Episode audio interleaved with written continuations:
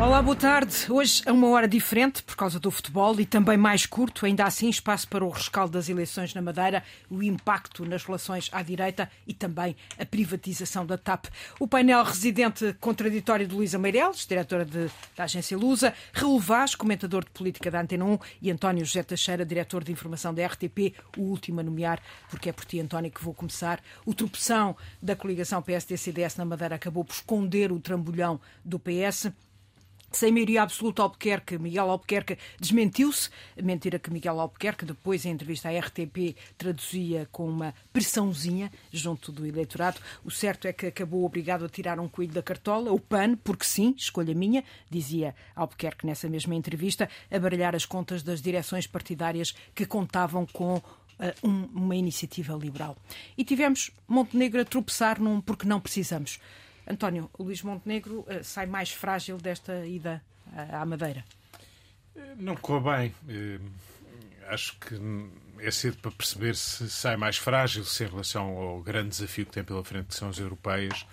E, curiosamente, Miguel Albuquerque continua a cobrar-lhe uma vitória clara nas europeias e durante a campanha madeirense ele fez questão também de lembrar isso e continua a lembrá-lo. Uh, julgo que não foi uma boa ideia Luís Montenegro e o seu quartel-general irem em força, terem cedido à, à tentação de, de, recolha de louros que não lhes pertenciam.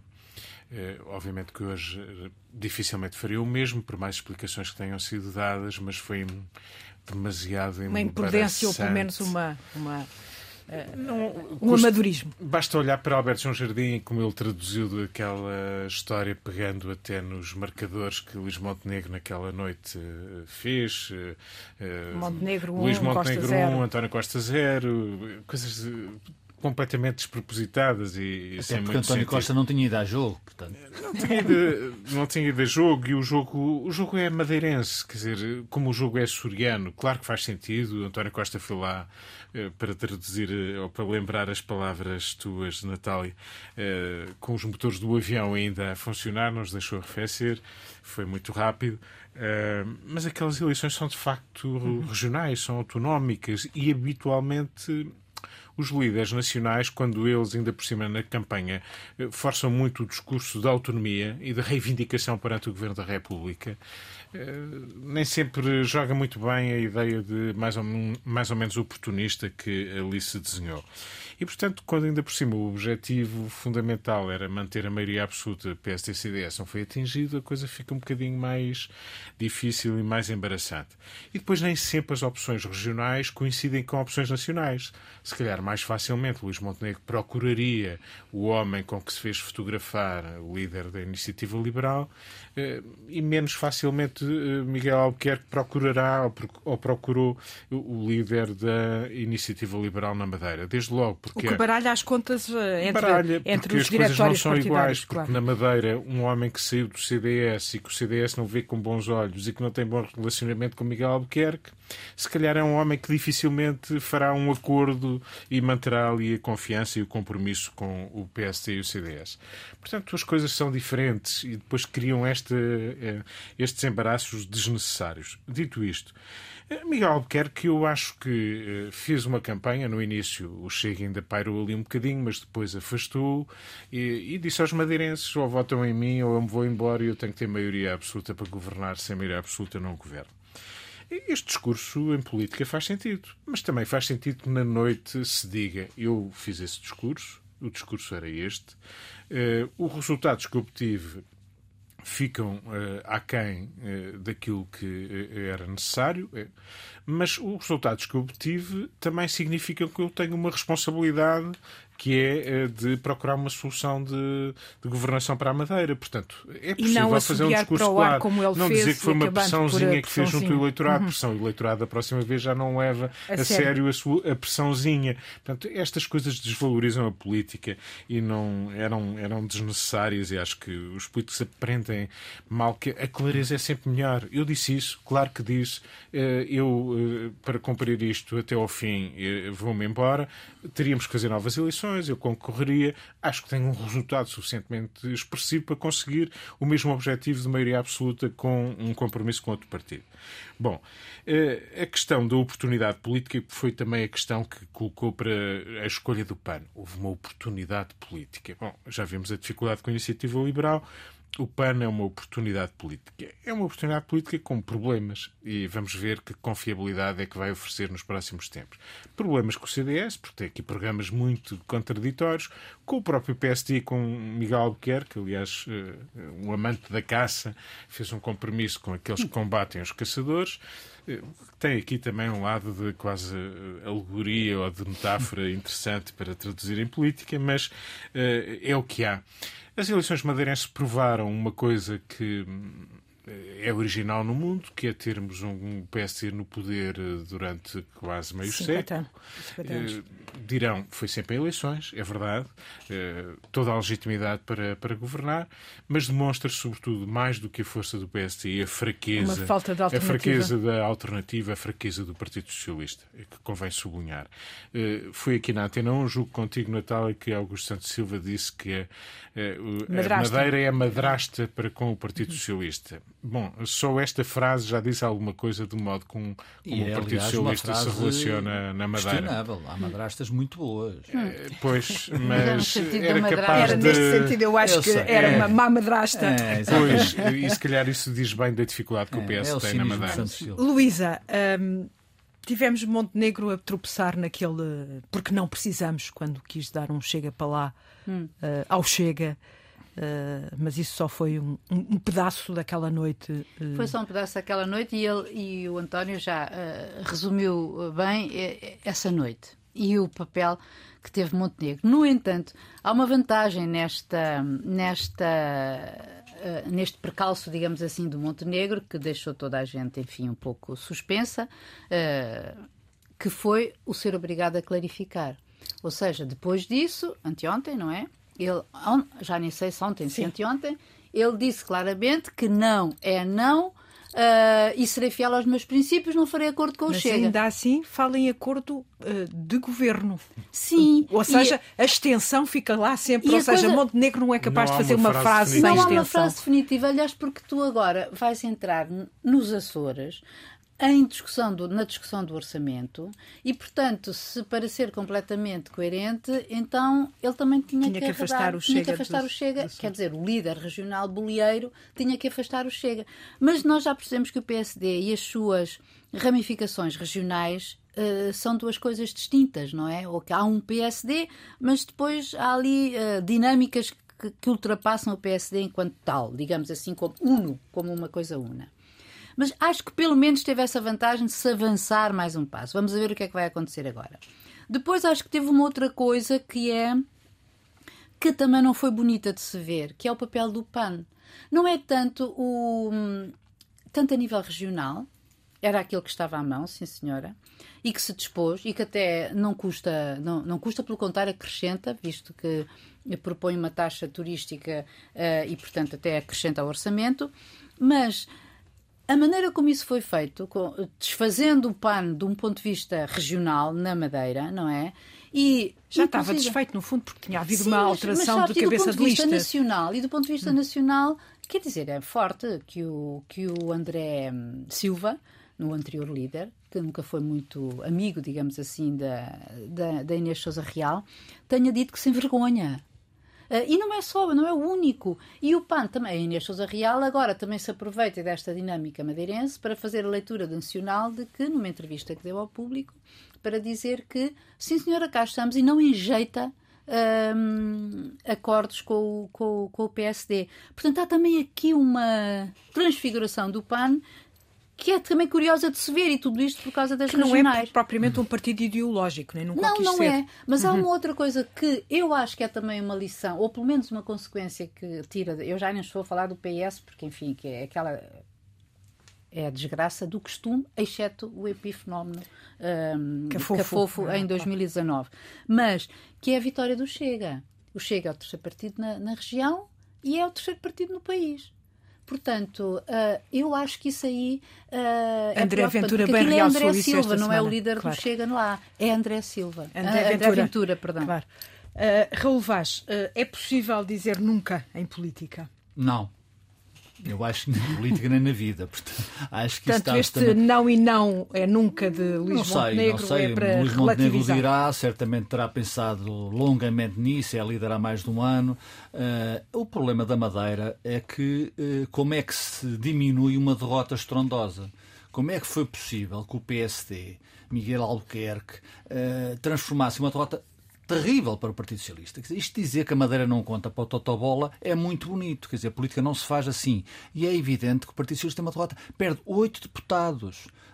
É uma, é uma incidão de força, de influência na região autónoma da Madeira. Dito isto, é evidente que, eu tinha dito, aliás, aqui, uh, aliás, não, não penalizo, mas quero sublinhar isso, eu tinha dito aqui no último programa, tinha uma informação de que uh, Luís Montenegro não estava domingo na Madeira. Uh, esteve, e obviamente uh, quero sublinhar isso ou referir isso, mas eu acho que fez mal. Eu acho que fez mal e, e viu-se. E viu-se aquela penosa, não, não lhe chamo conferência de imprensa, onde de facto Montenegro não teve espaço nem habilidade, nem engenho para dizer o partido. Ele disse várias vezes uh, que queria 43% que teve lá uh, Miguel Albuquerque, bem entendido, também queria ter cá. Uh, tudo aquilo foi diminuir uma grande vitória. E, portanto, dito isto, o Partido Socialista, sobretudo António Costa, nasceu virado para a Lua. Uh, não foi à Madeira e nada lhe aconteceu, apesar da estrondosa derrota. Agora, esta questão das alianças, eu acho isto absolutamente natural. Uh, não tenho essa ideia de que o PAN fez mal ou fez bem, ou isso vai ter repercussão no PAN nacional. A eu fragmentação acho... partidária torna isso um novo normal? Sim, Exatamente. Veja-se o que está a acontecer em Espanha, veja-se o que está a acontecer na Europa, veja-se em 2015 como António Costa uh, chegou ao poder e, e, de uma forma absolutamente legítima. É muito difícil, tem sido muito, é muito difícil na Europa termos aquelas maiorias absolutas do Cavaco, do, do Jardim, que teve não sei quantas, do Alberto João Jardim. E de António Costa. De António Costa, do José Sócrates. Portanto, isto uhum. torna-se cada vez é mais difícil de chegar lá, porque há uma fragmentação. Havia uma fragmentação à esquerda e o muro, o tal muro uh, de Mário Soares, abençoado muro, nessa, nessa, nessa altura, uh, mas uh, era difícil. Uh, e agora é difícil. Portanto, eu acho que no fim do dia, no fim do dia, uh, começamos a, conhecemos uma nova política, Mónica Freitas, tem 27 anos, ela é do PAN na Madeira e eu não conheço, não uma conhecia. Uma personalidade mas, controversa, é, avaliar por, por, aqueles programas sim, que ela. Sim, que ela... Natália, sim é verdade. E, mas... e, sobretudo numa sociedade tão conservadora como a da Madeira. Sim, mas sabes que às vezes na vida há um momento de sorte, hum. uh, ou vários momentos de sorte. E acho que foi o momento de sorte de Mónica Freitas. Ninguém a conhecia tem fibra, pareceu-me ter fibra, uh, é algo impositivo aqui em política, desde que não se passe para lá, uh, é bom, e portanto vai ter um papel, uh, não diria só na política madeirense. o que é que aconteceu à direita? está fragmentado, vamos às europeias. É muito difícil com o que está aí o PSD ganhar as eleições europeias. Eu não estou a dizer que não ganhe. Mas nós temos um quadro. A matemática de nove, não é A matemática, nove do Partido, Eurodeputados do Partido Socialista, seis do PSD. Eu bem sei que foi uma derrota clamorosa do PSD nas últimas europeias, mas estão a entrar novos, novas, novas fações, partidos, perdão. O PAN, o PAN, o, a Iniciativa Liberal e o Chega.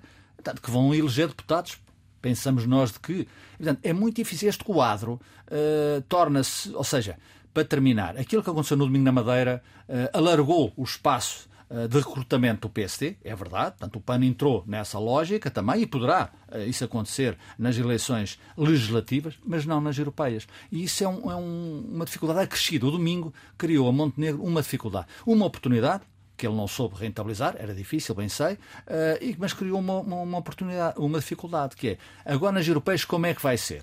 E se perder as europeias? Como o António disse, já Albuquerque já começou antes aliás, das eleições, a cobrar isso. Há muito, há muito boa gente no PST que está aborrecida uh, com o pano na madeira, mas que está muito atenta àquilo que vai acontecer em meados de 24 nas europeias. E, portanto, isto é um caldinho que uh, Montenegro vai ter que uh, dizer não nunca, mas sim ou não. Uma réplica rápida, essa visão messiânica Natália, de... deixa-me só corrigir. Sim. Uh, eu disse que o Chega era a terceira aventura, é a terceira força, força na Madeira. É mas é a quarta, efetivamente. Ah. Uh, o pois, pelo Povo André Ventura é que, é que tem tentou fazer passar essa o... mensagem tendo sido a terceira força. E é um fenómeno curioso Exatamente. também, é sim, interessante, sim. não é? Muito local, Aí está, mas, mas, mas é um fenómeno interessante. Mas começa, em outras geografias, começa, começa também a ser nacional Portanto, a gente sabe Claro. o que está a É, acontecer começou na numa Europa. freguesia, claro, e depois, e Tivemos eh, uma ronda rápida, peço-vos, não vamos ter muito tempo, já este programa é mais curto. Eh, eh, tivemos os bater da importância do, do CDS, apesar de manter os três lugares, mas não sabemos quanto é que vale o CDS na Madeira. Nuno Melo com dificuldade em se impor a nível nacional e temos essa visão messiânica de André Ventura de que nunca haverá um governo de direita em Portugal sem o Chega. Eh, está difícil, de facto, como dizia o, o Raul, a, a- a Montenegro, eh, no futuro, eh, congregar eh, esse eleitorado de, de- de direita? É difícil, é difícil de congregar. o lado positivo disto é que, no fundo, encontram representação eleitorados que em democracia corriam o risco de ficar afastados e de engrossar apenas a abstenção ou o voto nulo. Aliás, o voto nulo começou a ter uma expressão bastante maior. É positivo que esta representação se faça, que haja mais forças. Torna é o, o entendimento político e o compromisso muito mais difícil. Mas há aqui desafios. Por exemplo, este fenómeno dos Juntos pelo Povo dá que pensar, eh, porque significa que, a um nível mais regional, também aqui autárquico, eh, esse fenómeno de vez em quando acontece, eh, que há aqui um potencial e uma diversidade a ter em conta, que isto é um desafio aos partidos tradicionais. Eh, O que o, o que o Raul disse sobre o PST, que aqui com o PAN, apesar de tudo, parece alargar as possibilidades de encontrar entendimentos, é mais um argumento para o PST, de uma vez por todas, se deixar de frases que continuam a não ser suficientemente claras e definitivas, de marcar a tal fronteira com o Chega. Isso não é claro dentro do PST ainda. Luísa, Em relação a este aspecto dos Exatamente. Juntos pelo Povo, acho que sim. Não, não só os Juntos pelo Povo, mas também este, esta, esta eh, fragmentação da direita a dificultar eh, a vida, A vida eh, ao líder do PSD, ao líder do. PSD, sem dúvida. Seja ele quem for. vai ter, eh, independentemente do que vai ser as europeias, que nós não sabemos, mas que na verdade vai, ser, vai haver uma grande fragmentação. E da direita, a direita já está hoje muito, muito. hum, Quer dizer, o que acontece hoje à direita, que é. Tu tens o PSD, o CDS, que eu acho que eh, eles na Madeira, eu- a sensação que tu tens, aliás, porque ele perde a três deputados, creio eu, Não, Eh, ele manteve os três deputados, é, só que não Sim, se sabe é o sabe. valor é que desses vale? três Quanto é que deputados. vale? A sensação que tu tens é que ele não existiria se não fosse. Se não, Essa se não fosse porque- Na Sim, Madeira não sei. Na Madeira não, não sei porque muito da, da oposição, que era o CDS, é feita hoje, olha, é Chega. feita pelo Ventura e, e até pela própria IEL que surgiu. Isso, em, isso no em Portugal continental ah, ou a nível nacional, a cida- porque mesmo nos resultados. Claro. Os resultados legislativos, os resultados da Madeira em eleições legislativas não são a mesma coisa que nas eleições regionais. E, portanto, há sempre outra dinâmica. Raul, rapidamente. Sim, rapidamente. Eu penso que a Ventura, eh, foi falado aqui, e de facto é também um vencedor na Madeira, é preciso dizê-lo, eh, pica em vários pratos. Não pica só no prato CDS, pica em vários pratos, é do Partido Socialista e até talvez da esquerda.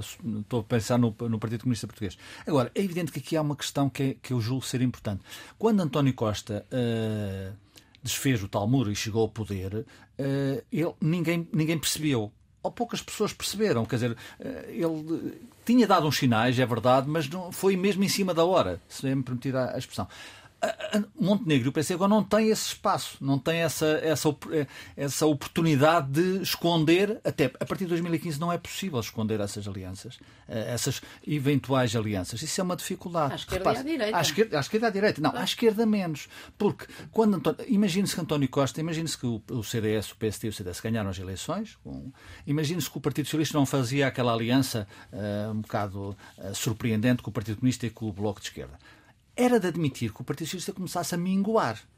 A minguar.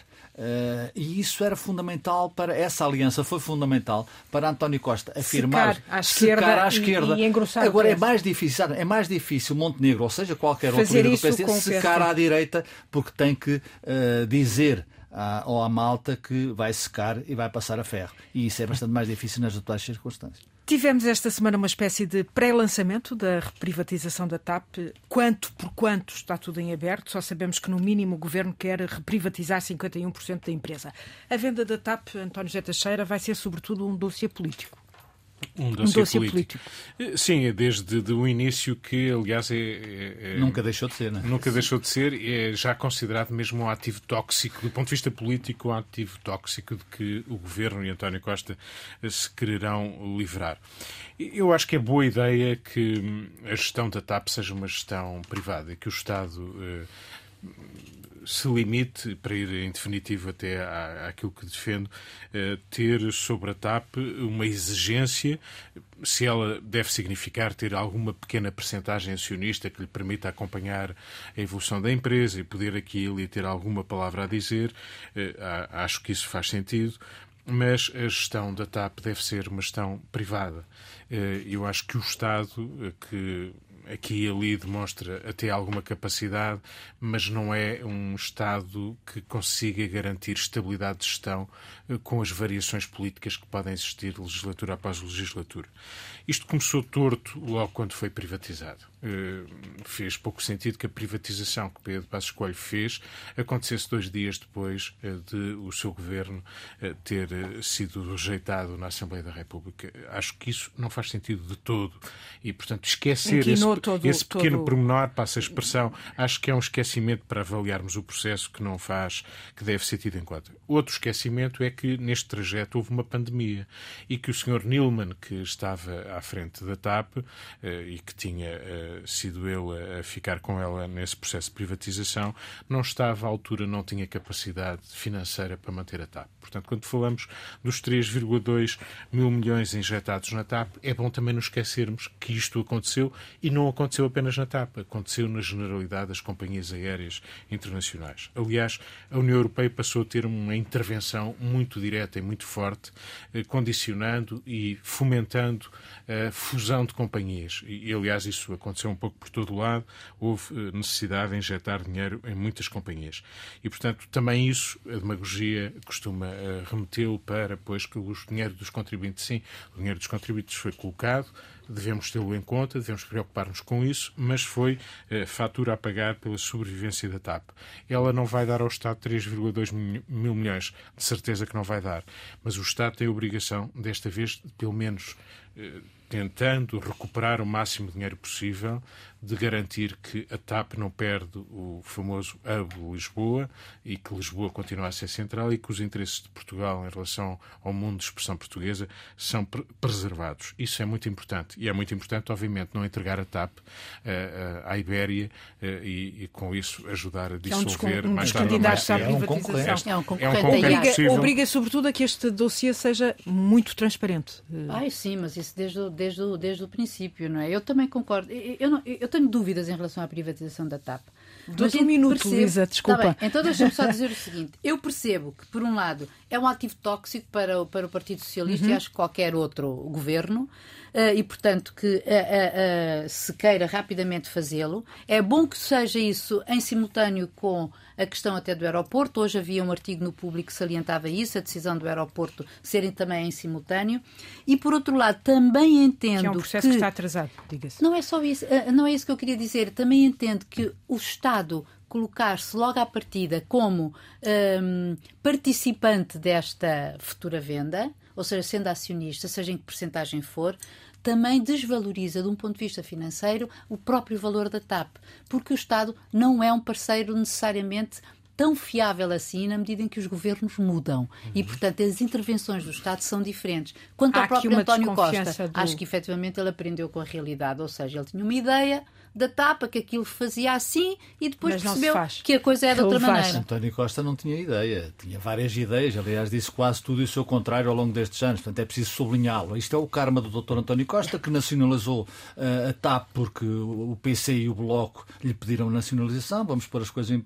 Agora até diz que pode, uh, a presidência pode ir até 100%, disse ele, disse o chefe do governo. E, portanto, isto é uma baralhada. Eu percebo que é um problema para o governo. Luís Paixão Martins já identificou que é o guru de António Costa, já identificou que isto era, uh, como é que disseste, António? É o ativo tóxico. O ativo tóxico, imagine-se. Uh, e agora, olha, Dr. António Costa leia um livro que vai sair no dia 9 de novembro, eu soube hoje, no Expresso, Patos Desalinhados Não Vou, hum. de Hugo Mendes, o secretário de Estado foi corrido, e Federico Pinheiro, que levou. O, o também corrido. Que houve aquela noite de 26 de abril, uh, porrada no Ministério das Infraestruturas, ao que isto chegou. Uh, e Pedro Nuno Santos, já agora, no dia 9 de outubro, estreia-se na SIC. Isto tem a ver com a TAP? Tem Uh, não sei, presumo que Pedro Nuno Santos não fala lá muito da TAP no seu espaço televisivo, mas tem a ver com a TAP. Isto é um problema. Uh, vamos perder dinheiro que foi lá injetado. A nacionalização foi feita, a predição foi feita nos moldes em que o António disse e, e mal mas não se devia ter revertido aquilo que estava a começar a voar. E apesar da pandemia, que hum. obviamente obrigou, é, é, reconhecido, estava a voar. E ainda vamos voltar, privada. Ainda não sei se o Nilman voava, hum. voava baixinho. Voava com alguém. Ainda vamos voltar ao tema TAP, ah, muito provavelmente nas próximas semanas e meses. Uh, vamos ao que falta por dizer, António Teixeira, um, muito rapidamente. Pego em Donald Trump, enfim, aquele, aquele objeto que muitas vezes aqui falamos, sempre por maus Vai motivos. Vai ser processado nos Estados Unidos. É, vai ser processado é uma das muitas acusações que pendem sobre, sobre ele. A última desta semana é sobre fraude fiscal em grande escala durante anos, infla, inflacionou ilegalmente os seus bens.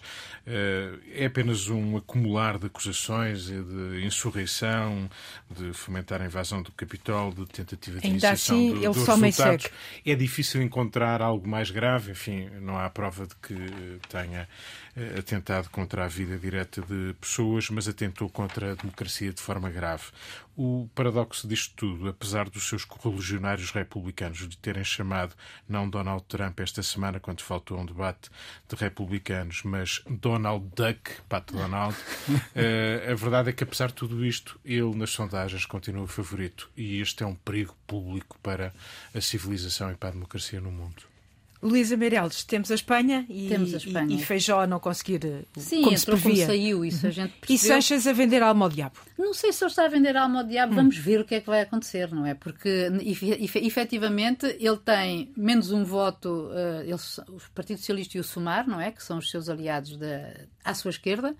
Um, tem 171, Feijó tem 172. Uh, agora sobram os votos dos nacionalistas, uh, bascos e Catalães. e catalães, mas sobretudo os catalães. os catalães. E aí a exigência dos catalães, que é a amnistia, que é uma coisa que já está dada por, a, a, a, por adquirir, mas o referendo à autodeterminação, um isso aí é que pode ser que eventualmente contra a Constituição, mas não é claro. E nem é claro que o Sanches consiga fazê-lo. E eu acho que neste momento é, é, tudo muito nebuloso e também não é claro que haja eleições logo em, em daqui a dois meses. Se, se daqui, da, da, daqui a dois meses. Eu acho que há um grande nevoeiro aqui no nosso, no nosso país ao lado e que daí se calhar podemos aprender bastante sobre o que é a política polarizada, tal como ela está. Fragmentada, da, a, tal fragmentação não, mas que falávamos muito cá. Tensa, muito de dois blocos Sim, muito, muito tensos tensa, e, e antagónicos. Muito polarizada. É.